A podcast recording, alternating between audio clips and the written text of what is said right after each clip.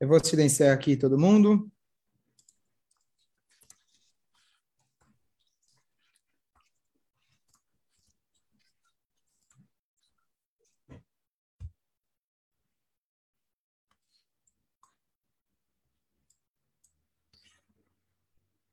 Boa noite, gente.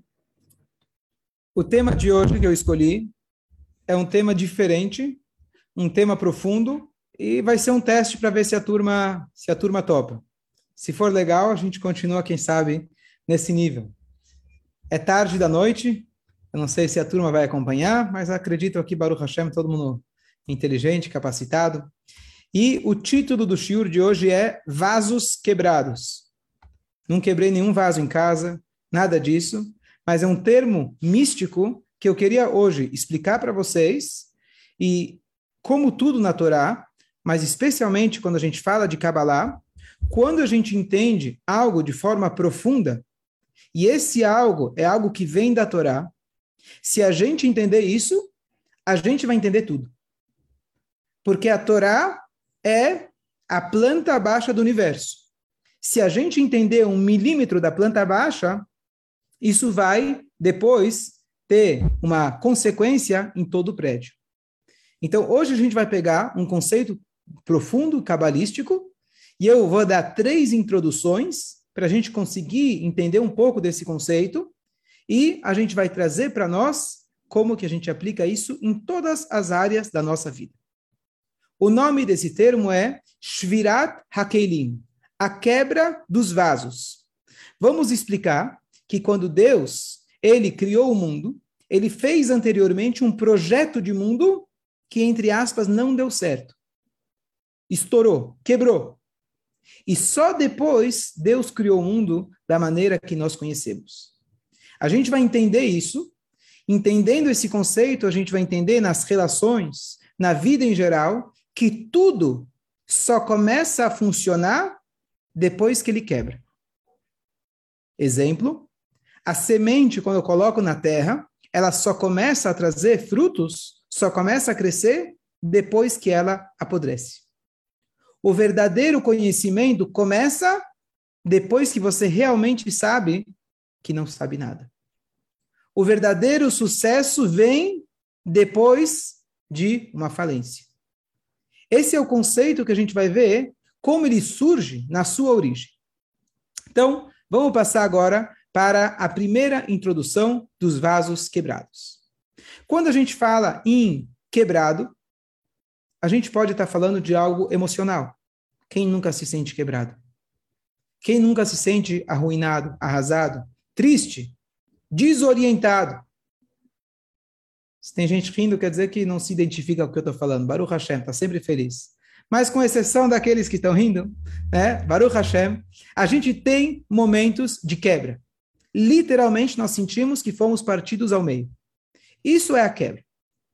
Agora, vamos introduzir o conceito espiritual para essa quebra. E o primeiro conceito é: eu vou contar para vocês o que é a Kabbalah. Primeiro eu vou dizer o que não é Kabbalah. Kabbalah não é um livro que você compra na esquina, paga 300 dólares, achando que você vai começar a fazer mágica e começar a conhecer os nomes de Deus. Não, isso não é Kabbalah. Tá? Isso é marketing e muito dinheiro. Isso não tem nada a ver com a Kabbalah. Eu vou falar para vocês qual é o intuito da Kabbalah. O intuito da Kabbalah é o seguinte: a Kabbalah é um nível de interpretação da mesma Torá que nós conhecemos, a mesma Torá que nos ordena cumprir o Shabat, comer kasher, amar ao próximo, assim por diante. Essa Torá pode ser interpretada e enxergada de maneira mais profunda. Qual é a proposta? Qual é, na verdade, a questão principal que a Kabbalah vem responder? Então, se você abrir um livro do Zohar, por exemplo, você vai ver vários nomes de Deus, vários endereços cósmicos, nomes de anjos, nomes de mundos, nomes de Deus, que na verdade são tudo códigos. Se eu entender um código-fonte de um site, como escrever o Java, por exemplo, eu vou entender, eu vou conseguir enxergar isso em qualquer site que eu visitar. Se eu entender a formação cósmica dos mundos, eu vou entender como tudo funciona. Mas a Kabbalah vem responder um conflito. E o conflito é como Deus, infinito, criou um ser humano egoísta. Como Deus permite o livre-arbítrio, se ele já sabe tudo? Como que nós estamos aqui e nos sentimos que não preciso de Deus, eu sou independente, e ao mesmo tempo, Deus aqui criou isso. Como pode ter uma fusão entre o infinito e o finito? Vou dar um exemplo monetário.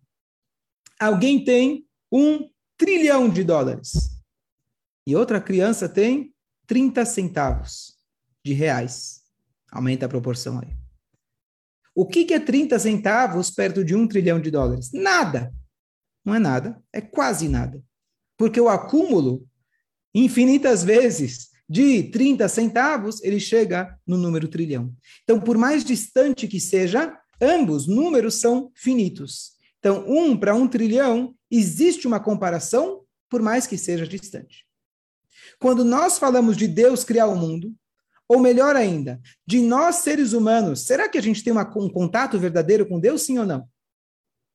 Vou usar um, um outro exemplo, antes de depois eu volto para os números. Quando alguém joga futebol, estão adultos brincando, jogando, e de repente chega uma criança. Os adultos ficam com pena da criança, falam, sabe o quê? Joga. E entre eles, eles falam, café com leite. Pronto. A falta dele não é falta, o gol dele não é gol, mas ele acha que ele está brincando. A pergunta é: será que somos café com leite na mão de Deus?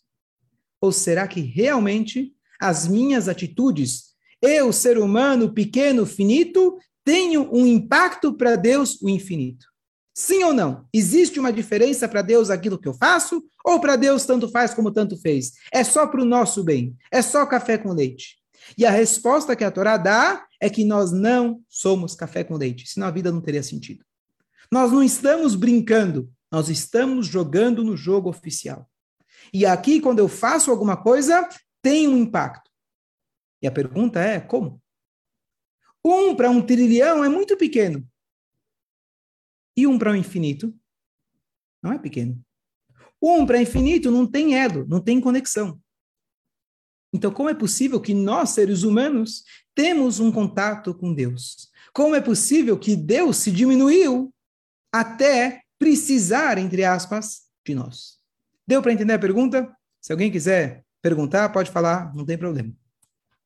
Deu para entender a pergunta? Yosef Zaitz, você gosta de perguntar, às vezes quando não está claro. Está clara a pergunta? Está clara a pergunta e você já perguntou por mim sobre o livre-arbítrio, que não tem resposta. Perfeito, ótimo. Então, como Deus, ele dá o livre-arbítrio. O livre-arbítrio significa que eu escolho. Mas espera aí, se ele já sabe, será que eu escolho? Pergunta famosa. Então, a Kabbalah vem responder esse conflito. Como que a Kabbalah responde? Então, a Kabbalah diz para nós que existe uma escada do céu para a terra. Deus, quando ele criou o mundo, não foi do infinito de repente apareceu o finito. Deus criou um sistema cósmico, um sistema espiritual, que ele foi se desenvolvendo até que esse mundo veio a existir. Alguns costumam dizer que é o Big Bang da Kabbalah. Não é o Big Bang da Kabbalah, mas é a ideia que Deus ele criou uma escada que nós, com o nosso intelecto, podemos um pouco compreender e a Kabbalah é um mapa dessa escada.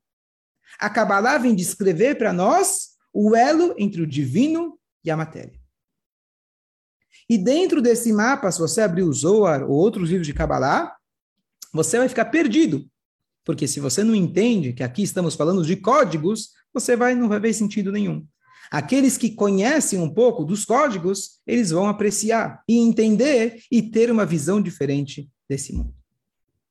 E aqui então a gente entra hoje, eu vou apresentar para você, para vocês dentro desse mapa cósmico, um dos conceitos gerais que deu início a esse mapa. Então, o conceito, como eu falei, são os vasos quebrados. Ok. Então, introdução número um. Deus, ele fez uma escada do céu para a terra. Para quê?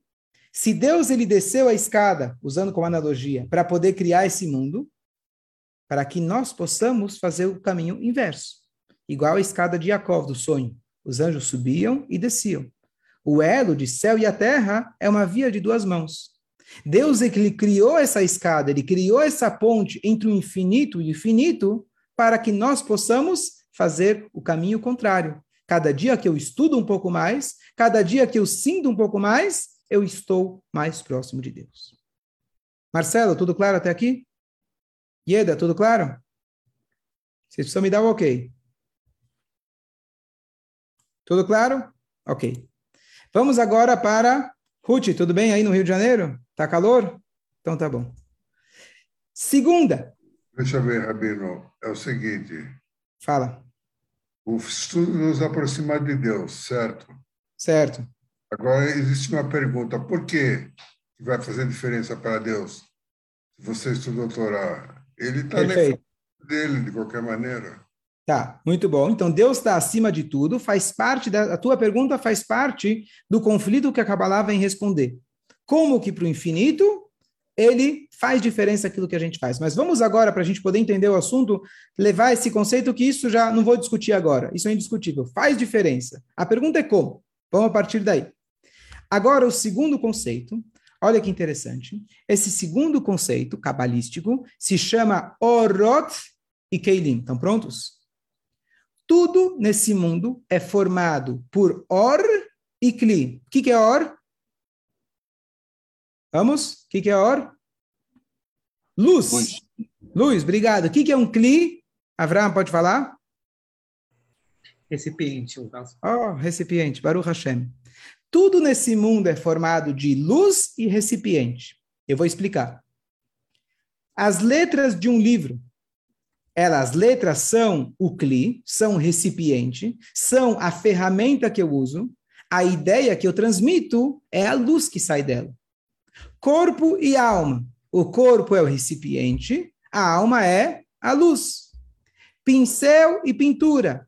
Pincel é o recipiente, a pintura é a luz que ela está transmitindo. Os meus olhos, eu tenho a carne do olho e eu tenho a visão. Tudo nesse mundo é composto de Or e Kli. Tá claro até aqui? Pensa em qualquer objeto, em qualquer coisa que existe, tudo tem o seu intuito, a ideia que ele transmite. Na linguagem filosófica, isso se chama tsura, a forma que ele tem, a maneira que ele se apresenta e a sua carne, a sua matéria, na qual, através da matéria, a luz ela ela se transmite. Ah, obrigado, Melina. Tudo bem, mas tá, tá gravando pelo, pelo Facebook. Eu esqueci de gravar aqui. Obrigado por avisar. Bom, tudo no mundo é formado de Or e Kli.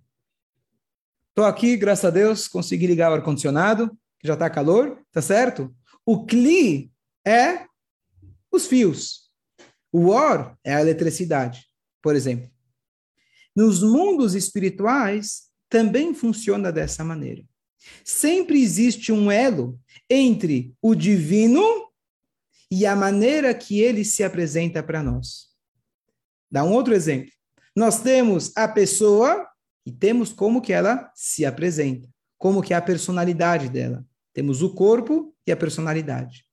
Deus, um dos primeiros conceitos que Deus ele criou entre aspas para poder criar esse mundo é o conceito de que tudo funciona com or e kli, luz e recipiente, luz e transmissor. Agora, Deus, ele então é a luz, ele é a energia desse mundo e a luz, ela tem que estar de acordo com o recipiente. Se eu pegar, por exemplo, uma torradeira e colocar ela na tomada 220, férias passadas eu estava em Atibaia, teve uma descarga de energia, queimou meu forno elétrico e três torradeiras. A minha, a do meu irmão, que eu achei que estava quebrada a minha, coloquei a dele e coloquei a da minha mãe também. Não, só do meu irmão. Duas torradeiras e um forno elétrico, porque teve uma descarga de energia. Tinha mais or do que o CLI podia aguentar. Quando alguém recebe um choque, uma notícia muito grande, a pessoa pode desmaiar. Por quê? Porque ele não consegue ter as ferramentas de conseguir absorver aquela ideia. Então, o que acontece? Só para tirar Oi. uma dúvida. Sim, Olha, é, é, eu, não, eu não consegui assimilar direito. O or é o. Luz. É a luz. É a ideia. Or é a ideia. ideia Cli tá. é a matéria. Então, ah, se eu tenho tá. um livro, eu tenho o papel do livro, eu tenho a tinta do livro. Mas quem lê o livro, o que, que ele enxerga? A história. A história é a mensagem, é a luz, é a luz exatamente. Ok. Certo? Obrigada, então, Muito bom. Ótimo. Então, olha que interessante, olha como os mundos eles se desenvolvem. Por exemplo, vamos pegar um outro exemplo, que esse é fantástico. Quando se gera um bebê, como começa a gestação de um bebê? Como diz o Pirkei Avot, começa com uma gota. Começa com uma gota. Hoje nós sabemos que nessa gota já dá para identificar tudo, porque a genética está lá. O nariz está lá, o cabelo está lá, a unha está lá. Só que se você olhar para essa gota, o que, que você vai enxergar? Nada. Lá você tem tudo, só que lá você tem, na verdade, a carga genética completa, você tem toda a luz, só que você não tem ainda a matéria. Você tem o potencial de vida lá completo, e quanto mais revelado o potencial, menos eu tenho, menos eu enxergo os detalhes. A criança vai crescendo, a criança vai se desenvolvendo, de repente você fala: olha, tem nariz, olha, tem a boquinha, olha, tem o lugar onde vão ser os olhos. E você começa a focar nos detalhes, e você agora esquece que tudo isso é um único conjunto. Assim também no universo. Quando Hashem criou esse universo, o que, que ele fez? Primeiro ele criou, vamos chamar assim, uma massa espiritual, onde nessa massa tinha apenas a ideia, a luz. Não se identificava ainda os detalhes. E essa massa, ela foi se desenvolvendo da mesma maneira que a gestação de um bebê, e aos poucos, em cada mundo e cada esfera, ela vai crescendo, a massa vai crescendo, e a luz, ela fica menos perceptível. Então, exemplo número um que eu dei é o exemplo de Oricli. A gente falou o conceito geral de Oricli, e agora estamos falando que quanto mais Or, menos se sente o Cli. Dá um outro exemplo fantástico. Você pega um livro para ler. E você, quando pega aquele livro, você não fica analisando a tinta. Se você mostra para uma criança que não sabe ler, não foi alfabetizada, ela abre um livro e fala: que coisa chata, tem um monte de pintura aqui nesse livro. O que, que ela enxerga? Papel, enxerga tinta e pronto, e um rabisco. Quando você abre um livro, você nem pensa na tinta. Você não se foca na tinta. A tinta não tem sentido. A tinta é uma coisa que você não percebe, porque você está focado aonde? Na luz. Nesse mundo, a gente precisa fazer uma escolha do que a gente quer. Será que a gente vai focar na luz ou vamos focar nos transmissores? Um carro, ele está aqui para me levar ou eu vou focar que meu carro seja o mais bonito do mundo? O meu corpo está para expressar a minha alma ou eu vou focar que o meu corpo tenha todos os prazeres que ele deseja? Será que eu vou enxergar a minha vida, que eu sou um canal para transmitir ideias, luz, bondade? Ou eu vou focar no meu corpo, o que ele deseja, a minha comida, os meus prazeres, e eu vou cada vez engordar ele cada vez mais de prazeres. Essa é a escolha que nós devemos fazer na vida. Se a gente escolhe a massa ou a gente escolhe a energia. Essa é a escolha que a gente deve fazer. Até aqui está claro? Vamos agora para o terceiro conceito. No início da criação, no início da criação, o que, que Deus fez? E aqui vem o conceito da dos vasos quebrados. No início da criação, Deus ele fez um erro, entre aspas. Depois, depois vou explicar por quê. Mas ele fez um erro de cálculo. Deus ele foi criar um mundo com muita luz e poucos recipientes. Quando eu conto uma história muito pesada, uma notícia muito triste para alguém que não está pronto, a pessoa colapsa o CRI ele quebra. Se eu coloco a torradeira na tomada 220, ela é 110, ela não aguenta, colapsa também. A, o OR-CRI tem que funcionar de maneira proporcional. Se eu tenho muita luz, Se chega um professor, um Einstein, e ele vem dar uma aula aqui, e ele fala um monte de coisa, se você presta atenção e tenta prestar atenção, você sai de lá exausto e você fala: Eu não entendi coisa nenhuma. Então ele quebrou os Kelim. Deus, na origem, quando ele foi criar o mundo, dizem nossos sábios, prestem bem atenção, ele colocou muita luz e os Kelim não estavam prontos. O que, que aconteceu? Esses vasos se quebraram, eles se espalharam por todo o universo. O nosso papel aqui no mundo é recolher esses cacos para montar o vaso novamente. Eu vou explicar. O que, que são esses cacos? Quando Deus criou o mundo, ele colocou faíscas de energia que escondidas nesses cacos por todos os cantos do mundo. Quando eu vou num lugar, eu pego um copo de água e eu faço a brachá de Sheakol Niabit Varó, eu peguei a energia que estava lá contida dentro daquela água, eu libertei aquela energia, e é como se fosse que eu agora consertei aquele pedaço do vaso. Aquilo tinha explodido, caiu para todos os lados. E olha que interessante, o povo judeu, eles passaram 210 anos no Egito. Está escrito na Torá que é proibido a gente voltar para o Egito. Por quê? Então, porque os egípcios foram ruins para nós e todas as explicações históricas, mas a explicação mais profunda é que nós não vamos para o Egito porque lá já foram elevadas todas as faíscas. Todos os cacos que caíram lá, os judeus já coletaram através do dinheiro que eles levavam embora, das mitzvot poucas que eles fizeram lá, eles tiraram tudo do Egito. Então não tem porquê a gente ir para lá. Lá já está totalmente o que tinha de bom de lá já foi extraído. Por isso, um judeu não deve voltar para lá. Você não tem objetivo nenhum em voltar para o Egito. Então, esse primeiro, esse primeiro choque, ele permitiu que em cada canto do mundo nós temos uma faísca pequena da luz de Hashem. Marcelo, claro até aqui? Queda? Tá claro? Ok, muito bom. Sim, Agora, último, fala. Pode falar, Eda. Tá, tá claro. Último conceito, e a gente vai fechar essa ideia cabalística. O último conceito é o seguinte: Deus erra?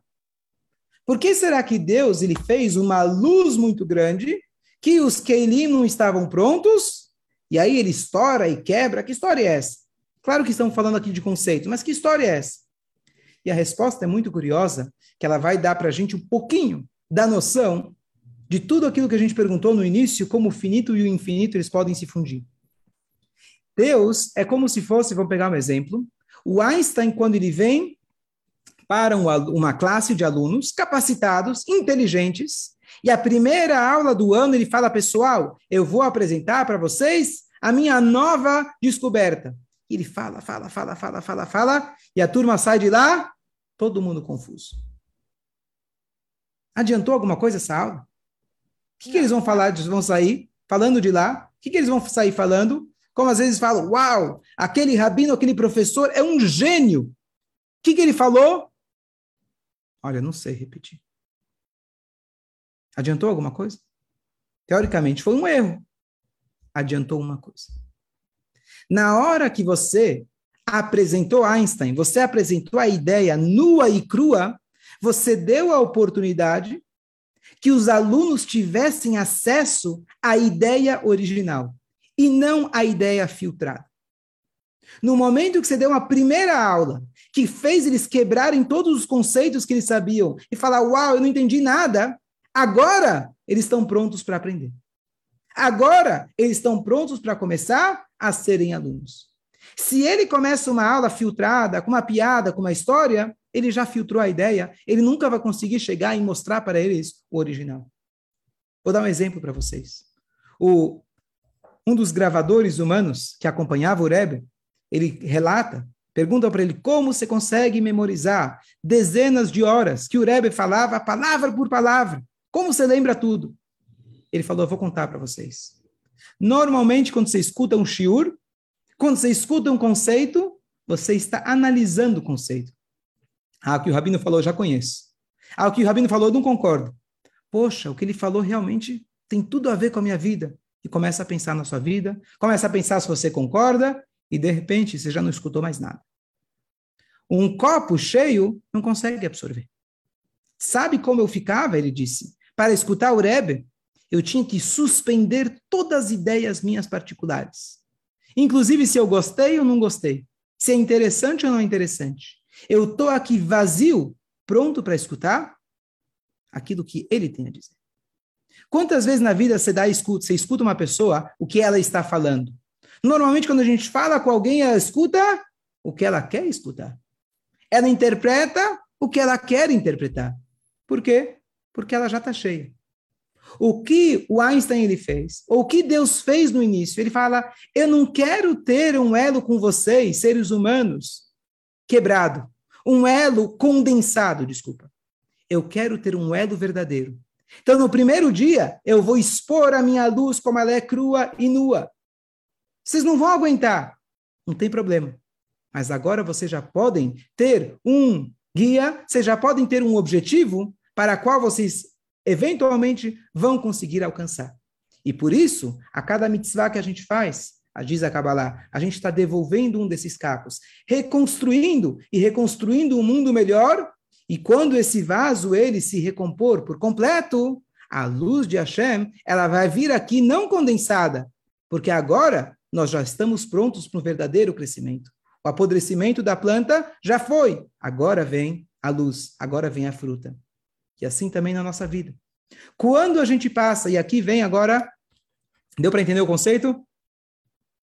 Marcelo? Ok. Então, na nossa vida, quando nós temos momentos de quebra, momentos verdadeiramente que quebram a gente emocionalmente, espiritualmente, fisicamente às vezes.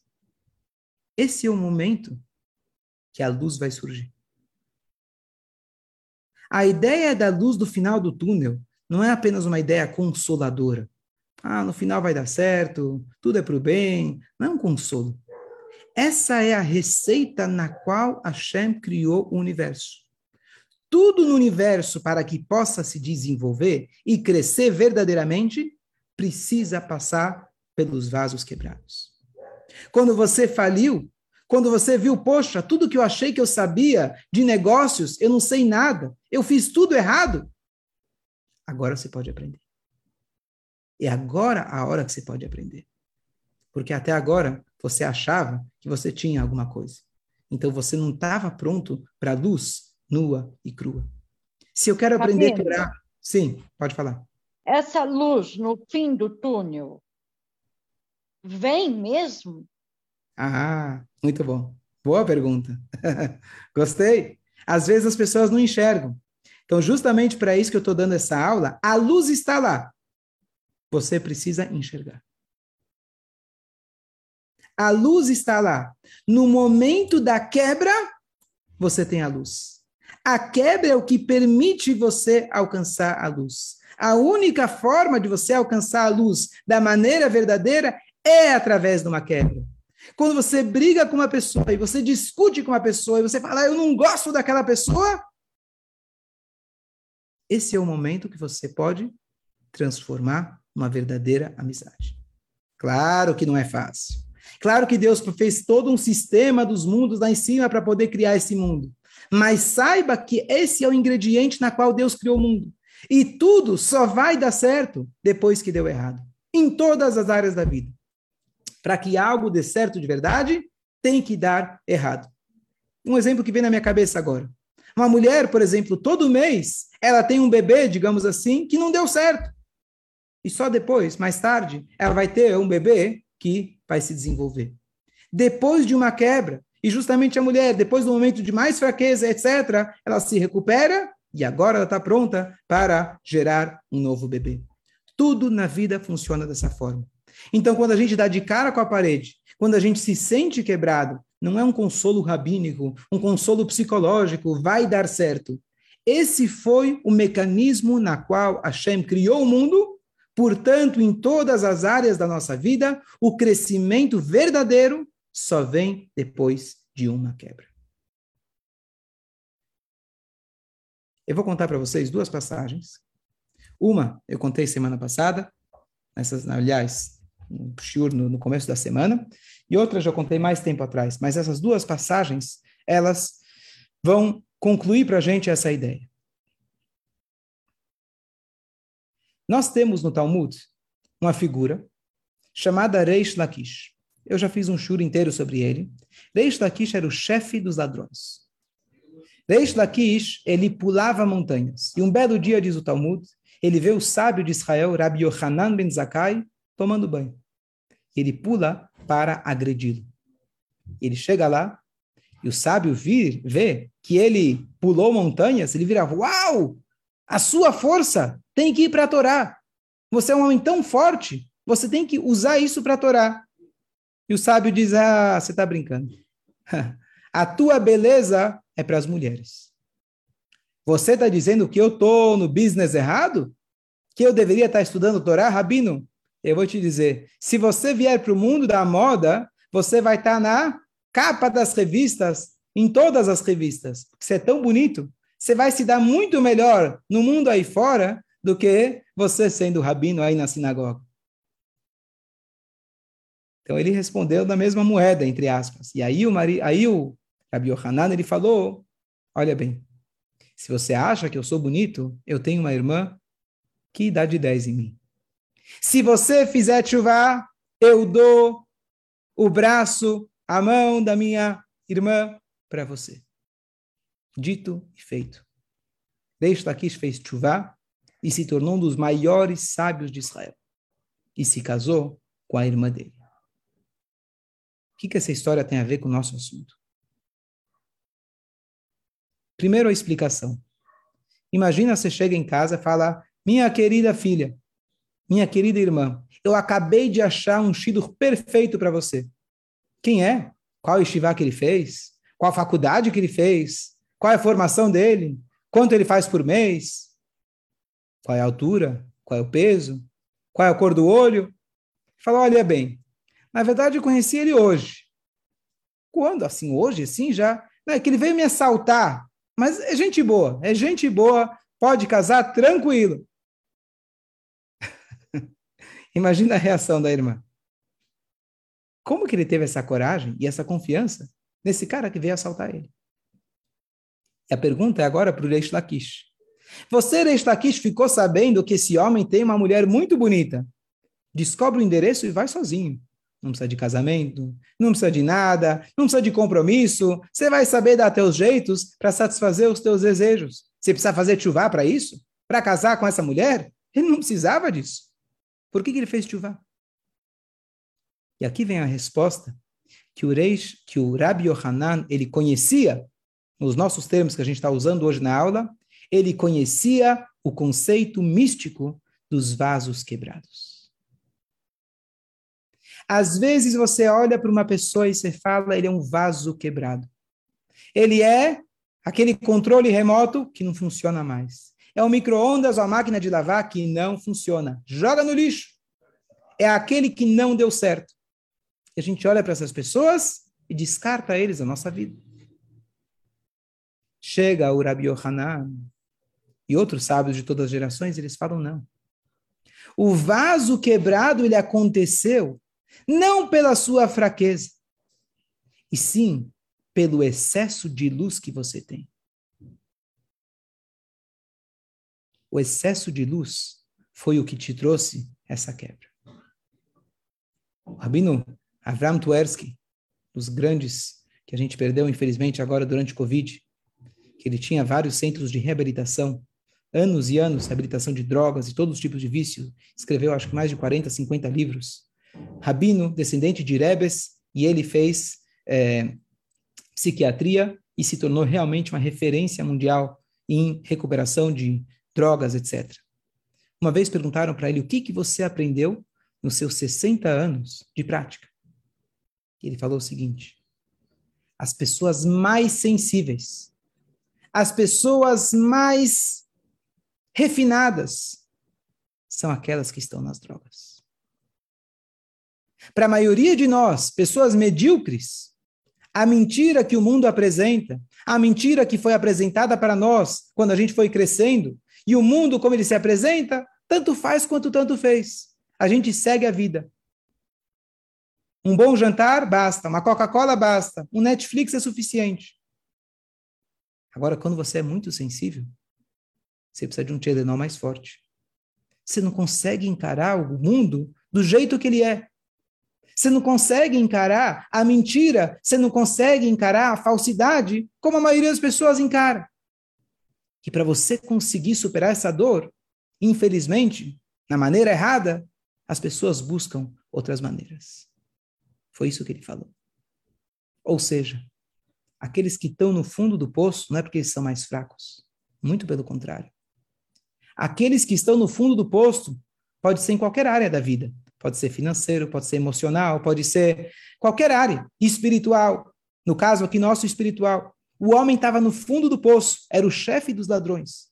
O Rabi Yohanan enxergou que esse homem tem um potencial incrível o excesso de luz que ele tem. Ele fala: a tua força foi para o lugar errado.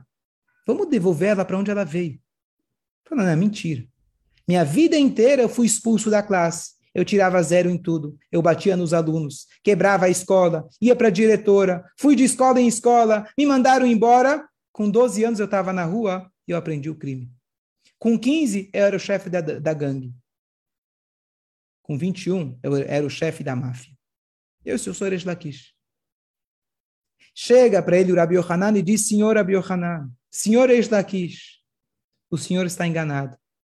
Falou, como estou enganado? Minha vida inteira me disseram que eu sou um nada. Minha vida inteira me disseram que eu não presto. E agora eu vou provar que eles têm razão. Rabi Yohanan fala, você não entendeu. A maioria das pessoas, sim, talvez te enxergam dessa forma. Eu vou te contar de onde vem a sua força. Você tinha uma energia contida muito grande, muito forte. Vamos chamar ele de hiperativo ao máximo. E para a escola funcionar, usando essa analogia de escola, te deram os remédios, te botaram para fora. Ao invés de apreciar que essa tua energia, ela é muito forte, só tinha que encontrar a casa dela. A tua casa é natural. Quando o Reish Lakish ouviu isso, ele não estava acreditando muito. Mas o Rabi Yohanan falou, você quer ver que eu estou falando a verdade? Eu acredito tanto no teu potencial que amanhã eu dou o braço da minha irmã em casamento. Eu aposto em você, com toda a confiança, que eu entrego o braço da minha irmã para você. Quando ele viu isso, ele voltou para casa. Se tornou o grande sábio de Israel que, aliás, o Talmud diz que naquela hora ele quis dar um pulo nas montanhas, como ele fazia, que aquela força dele desapareceu. Porque no momento que ele canalizou agora, decidiu levar uma vida ética e moral de acordo com as diretrizes da Torá, ele perdeu aquela força negativa e agora todo o potencial dele ia ser investido dentro da Torá. Rafa. Fala. Tem mais uma, eu não sei se está dentro do Pode falar. Por exemplo, você tem uma amizade, tá? E acontece uma coisa e você se afasta.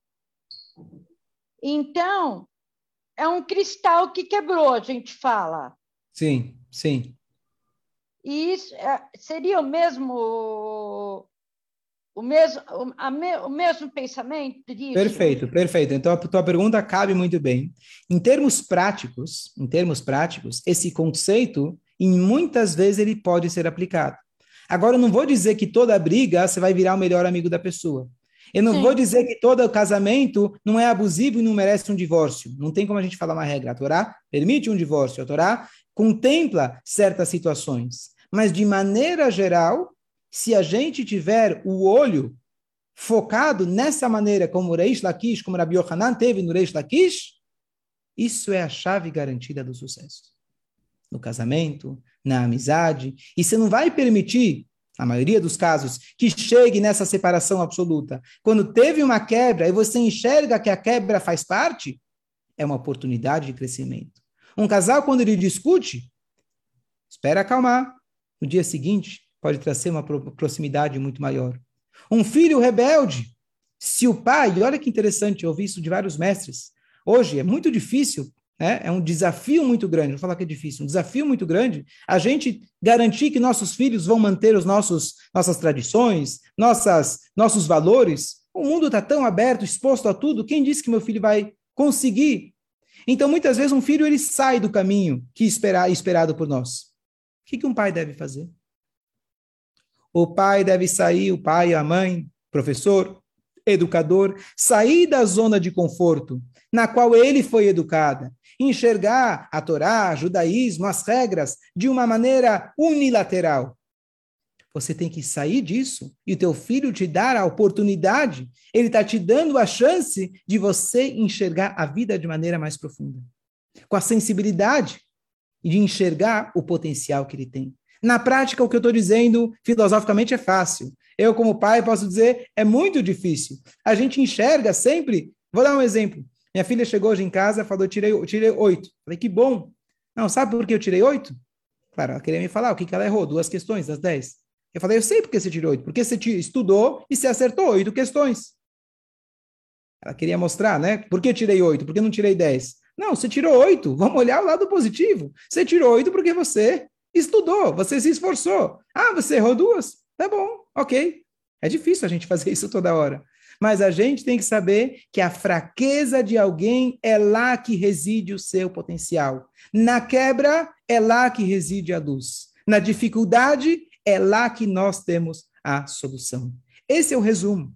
E eu fiz questão de explicar toda essa teoria, não é teoria, mas esse conceito filosófico cabalístico, para a gente entender que se Deus usou essa receita para criar o mundo, então em todo o bolo você vai enxergar aquela receita. Em todas as áreas da vida, esse conceito ele se repete. E por isso a Kabbalah é o que move o mundo, digamos assim. Se você entender a Kabbalah, você vai entender o universo. É isso, esse é um exemplo. Se você entender o conceito de Orikli, vou resumir. Se você entender que tudo no mundo ele funciona com matéria e a ideia que ela revela os vários exemplos que a gente deu. Se a gente entender que normalmente a luz precisa estar de acordo com o CLI, e se a gente entender que alguém, por algum momento, a luz foi demais e ele está quebrado, vamos tentar lembrar que ele está quebrado porque a luz foi demais. Vamos tentar reconstruir e reconhecer que essa pessoa, esse momento, foi um excesso de luz e não de escuridão.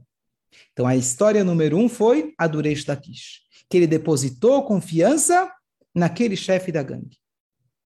E a segunda história é a versão atualizada dessa história que a gente ouviu, quem estava na sinagoga, na segunda-feira segunda à noite, na palestra do Rabino Yossi, que ele trouxe exemplos que ele é o, chape, o, o capelão, capelão de uma prisão de segurança máxima no estado de Nova York, e ele contou histórias para a gente mostrando o trabalho dele de pegar essas pessoas que a sociedade deu as costas e que realmente estamos falando de pessoas dos maiores crimes que a gente possa imaginar e outros que a gente nem imagina, conseguir enxergar que no fundo, no fundo, até essas pessoas, elas têm uma chama de luz. Despertar essa chama de luz e tentar canalizar elas. Eu vou concluir então com a história que ele comentou, maravilhosa.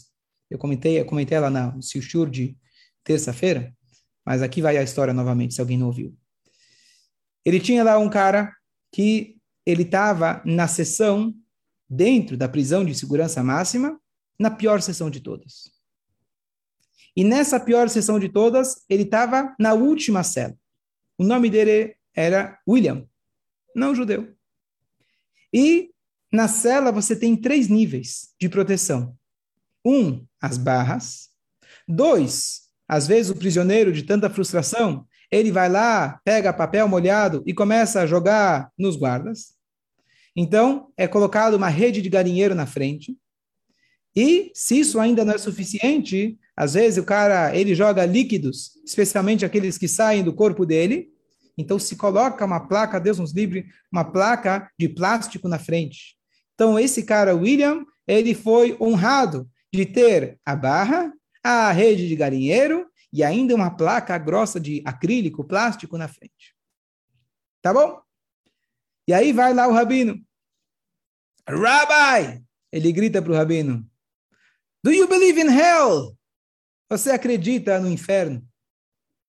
E o rabino fala que precisava gritar, porque como tinha todas essas camadas na frente, não dava para ouvir direito.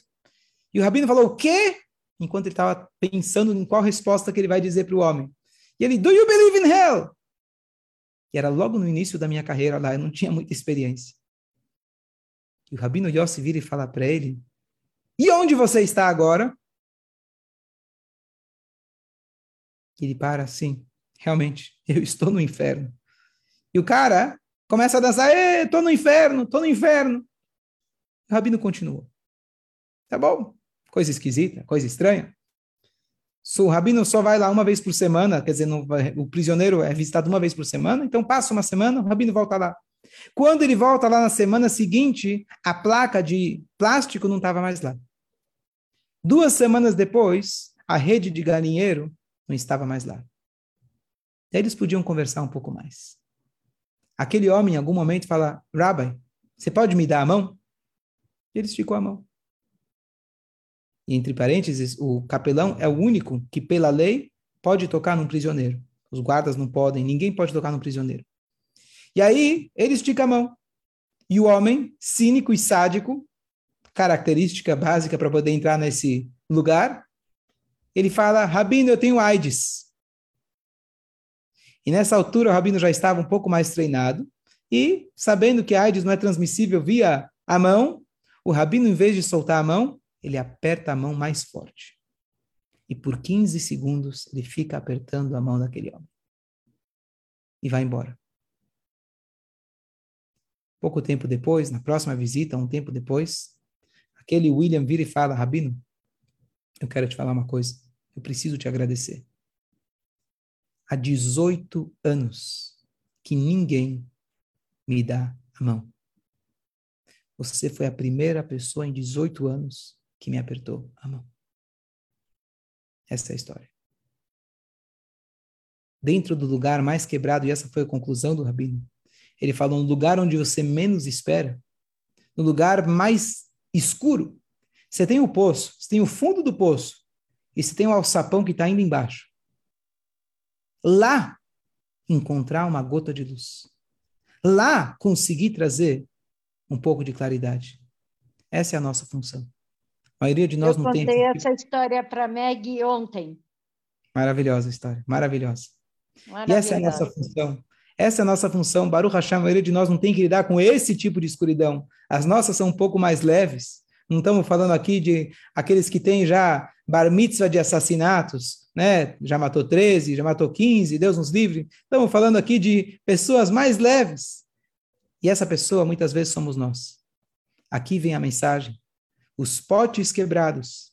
Quando a gente enxerga algo que está quebrado, é porque lá, naquele caco, ele carrega uma essência de luz exagerada. E basta a gente canalizar essa luz, que não é fácil, mas esse é o nosso papel aqui na Terra, conosco, com aqueles que estão ao nosso redor, com os objetos que estão ao nosso redor, redirecionar todo esse mundo e a linguagem que a gente fala no Aleino, letaken olam bemalchut shakai. Consertar esse mundo com o reinado da glória divina. Consertar significa pegar cada um desses cacos e devolver para o lugar para que agora ele está pronto para receber a luz de Hashem da sua maneira original, crua, que vai ser com a revelação de Mashiach, se Deus quiser, onde Deus vai se revelar aqui na terra de maneira plena, e aqui no material, aqui nesse mundo, vamos ter a Geulah, que significa, Geulah é a palavra exílio, mais o Aleph. O Aleph, que é Deus, ele vai se revelar aqui dentro da terra, se Deus quiser, o mais breve possível. Amém. Amém. Amém, Amém Rav. Pergunta. Eu tenho, eu tenho o costume de mostrar um vídeo e uma música, só porque para eu cantar uma música, eu vou pegar mais um copo de água que minha voz já secou, a garganta já secou com ar-condicionado. Enquanto você bebe água, pode ir a pergunta. Eu preciso buscar água, você não vai ter para quem perguntar. Quem quiser desligar, fica à vontade.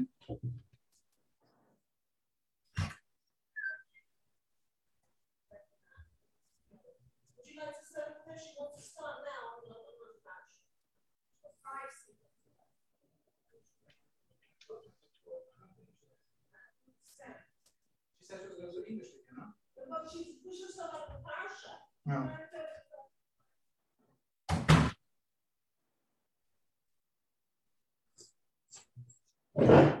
Vamos lá? 15 segundos da pergunta. Eu vou deixar a pergunta para o final. Walter Ebe, quando ele chegou no lugar, ele no começo da, do que a gente comemorou, falou sobre ele semana passada, 19 de Kislev, nessa semana, aliás. É, ele chegou numa cidade que eles eram completamente antagonistas ao racidismo e se juntaram lá os maiores gênios da Lituânia e eles estavam cada um com várias perguntas, tanto de Talmud e, e quanto, quanto perguntas sobre as ideias dele. Ele se levantou, cantou uma música e ele foi embora. Quando ele cantou a música, todos aqueles que tinham dúvidas, as dúvidas foram esclarecidas. Eu não sou o Alter Eber, muito longe disso, mas tento ser um Hassid. Vamos cantar música, Elvio? E aí a gente vai, Bezrat Hashem, resolver todas as nossas dúvidas. Amém. Essa melodia se chama Shamil, é um nigun que o Rebbe ensinou para gente, e a ideia desse nigun, basicamente, combina bastante com a ideia do shiur, por isso eu vou cantar esse nigun. A ideia do, a ideia do nigun se chama Shamil, ele era, na verdade, um rei na Geórgia, e ele morava em cima de uma montanha. E ele tinha lá os cossacos que moravam embaixo, que queriam acabar com ele. E nunca conseguiam. Ele tinha a vantagem de estar em cima, e eles não conseguiam dominá-lo. Um belo dia, eles tramaram um plano, enganaram ele e falaram: desce aqui que a gente vai fazer as pazes. Ele desce, ele foi capturado, ele ficou preso. Da janela da prisão, ele conseguia enxergar o palácio dele. E ele, ele cantava, ele chorava. Ele se lembrava dos dias bons, que ele estava lá em cima, que ele era o rei. Depois ele caiu, ele foi preso. Mas no final, ele tem a esperança que ele vai, o caco, ele vai voltar novamente e vai ser consertado. Ele tinha a esperança que algum dia ele ia voltar para o seu reinado. E essa música foi adotada pelos Hassidim, porque é o exemplo perfeito da nossa alma. A nossa alma estava no palácio divino. A nossa alma, ela não tinha nenhum dos limites e dos desejos corpóreos que a gente que limitam a gente e fazem a gente gravitar para baixo. E aí a gente cai aqui embaixo. Mas a gente estuda, a gente se conecta com a Shem, a gente canta o Nigun, e a gente tem a esperança que toda essa queda, ela veio, na verdade, para que a gente possa consertar, para que a gente possa melhorar, que a gente possa melhorar esse mundo e fazer a vontade de Hashem aqui embaixo. Esse é o Nigun, e depois vou mostrar um vídeo que também condiz com a ideia da aula. Que vai o Nigun. Esse é aqueles Nigunim que não tem palavras, então é apenas a melodia, dá para cada um aproveitar e meditar. Estamos já na véspera do Shabat.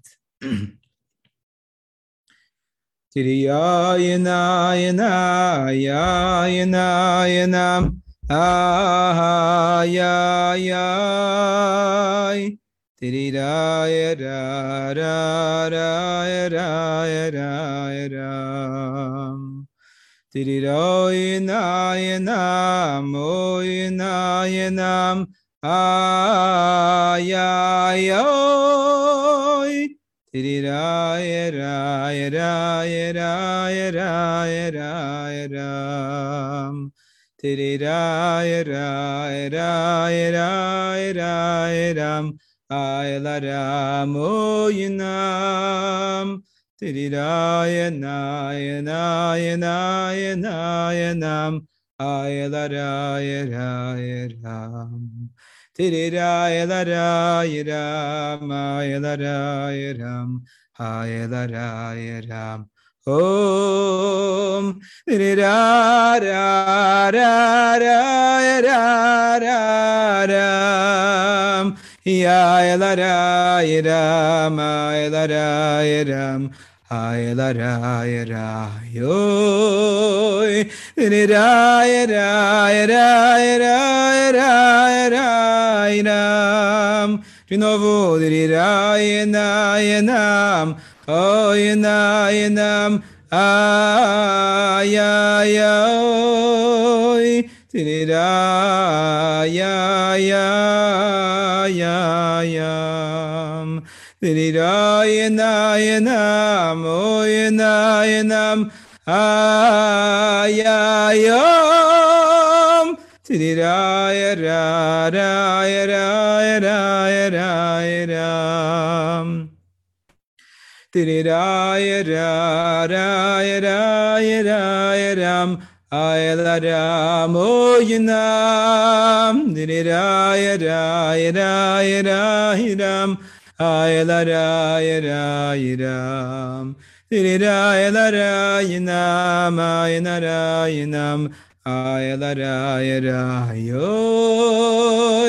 Dirirayana na no yana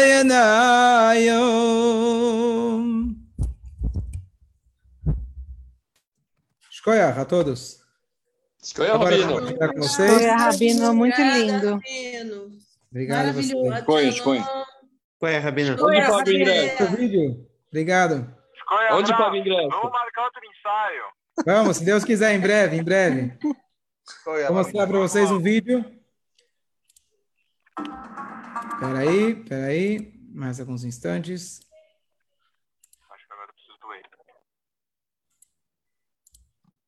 colocar aqui com os subtítulos, com as.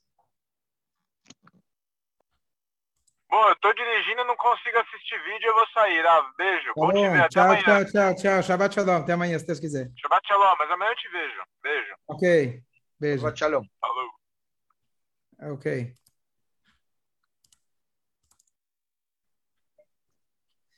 A ideia de como um pequeno ato, como muda realmente a vida de uma pessoa. E às vezes, quando você menos espera, é quando um, aquele ponto de luz ele aparece para nós. It was during the Iraq War in 2003. Jordan Schwartz was sitting on the top of his Humvee in gunner's position, patrolling a neighborhood next to the Syrian-Iraqi border. They were driving through a marketplace that was usually teeming with people. But on this particular Friday morning, it was extremely quiet. Jordan felt this impending doom, like something really bad was about to happen. We were getting attacked quite often. The attacks were becoming more bold. There was ambushes, there was mortars every day. It was just getting very intense. Every day around their prayer time, the mosque would blare and then we'd start getting shot at. He was worried about the safety of his unit and his battle buddies, and he wanted to pray that they all make it back home safely. But with no connection to his heritage, he didn't know what to say or how to pray. The only thing he remembered were six words his babysitter taught him back when he was just seven years old.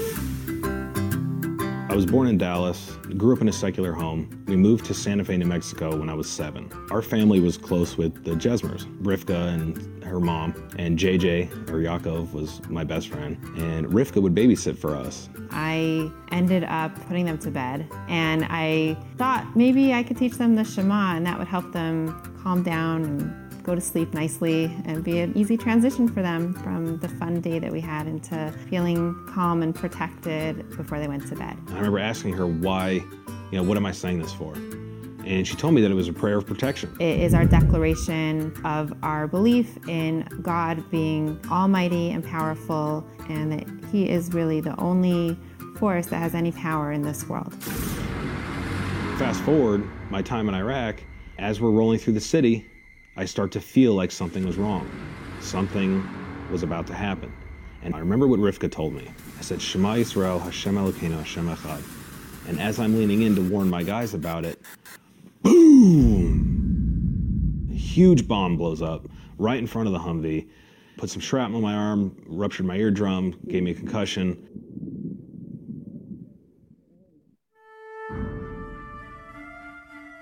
Had I been standing straight up, the angle of the shrapnel should have gone into my eye. I should have been killed. I knew it was because I said the Shema that I survived. A short while later, Jordan was back at the base, and he was working on one of the tanks in the motor pool. All of a sudden, this tall chaplain shows up, and he says, Hey, are you Schwartz? And he hands me this yarmulke and the sitter that was Army issued. And he said, Hey, I found this in the chaplain's box. I thought you might want it. As soon as he handed it to me, I looked up and I was like, okay, I'm listening. Right then, he decided that when he returns from the army, he's going to travel to Israel to explore his heritage. There was a lot of situations where we had very close calls, and I think my faith, I think me saying the Shema, whatever path I'm on, Hashem has guided me. He ended up enrolling in a yeshiva. And as he walked into the yeshiva's building, he notices a man who looked familiar. I'm walking into the base measures, and he's walking out, and we bumped into each other and instantly we recognized each other. I was like, JJ. He's like, Jordan. It was Yaakov Jesmer. the babysitter's brother. He was going to be his Rebbe at the yeshiva. We just sparked up a friendship just like it had never disappeared. And then we started studying Chofetz Chaim. In a million years, nobody could have predicted the far-reaching consequences a young babysitter's words would have on a seven-year-old child. We do something that affects another person, and we have no idea how and when and in what way that seed will sprout. Shabbat shalom a todos. Shabbat shalom, Rabino. Shabbat shalom, Rabino. Shabbat shalom, Rabino. Hanukkah Shabbos, Sameach. Shabbos. Hanukkah Sameach a todos. E Shabbos. Hanukkah Sameach. Obrigada, Rabino. Hanukkah Sameach. Tudo de bom. Deus te escolher. Amém, amém. Qual é? Oi, Rabino. Ai, que Cadê? bonitinho. Cadê? Não tô te vendo. Quero te ver. Liga aí, Melina. Oi, você não tá dormindo ainda, não? Que gracinha. Peraí, deixa eu tirar Meus filhos já foram dormir. isso. É, isso aqui. Né? Tá um pouco tarde, né? Vai fazer Shema, ó. Depois tua mãe te conta a história que ela acabou de assistir do Shema Eu Estreia. vou ser o Chapestata na minha escola. Uh, vai ser o Tati de Chaves? Que legal. E eu vou estar de gravata. Uh, Olha, que lindo. Muito legal, parabéns. É, A gente aqui vai estar torcendo por você. Obrigada, né? Agora vai dormir. De Chaves. Que Chaves, agora Que sim. bonitinho. Shabbat Agora shalom.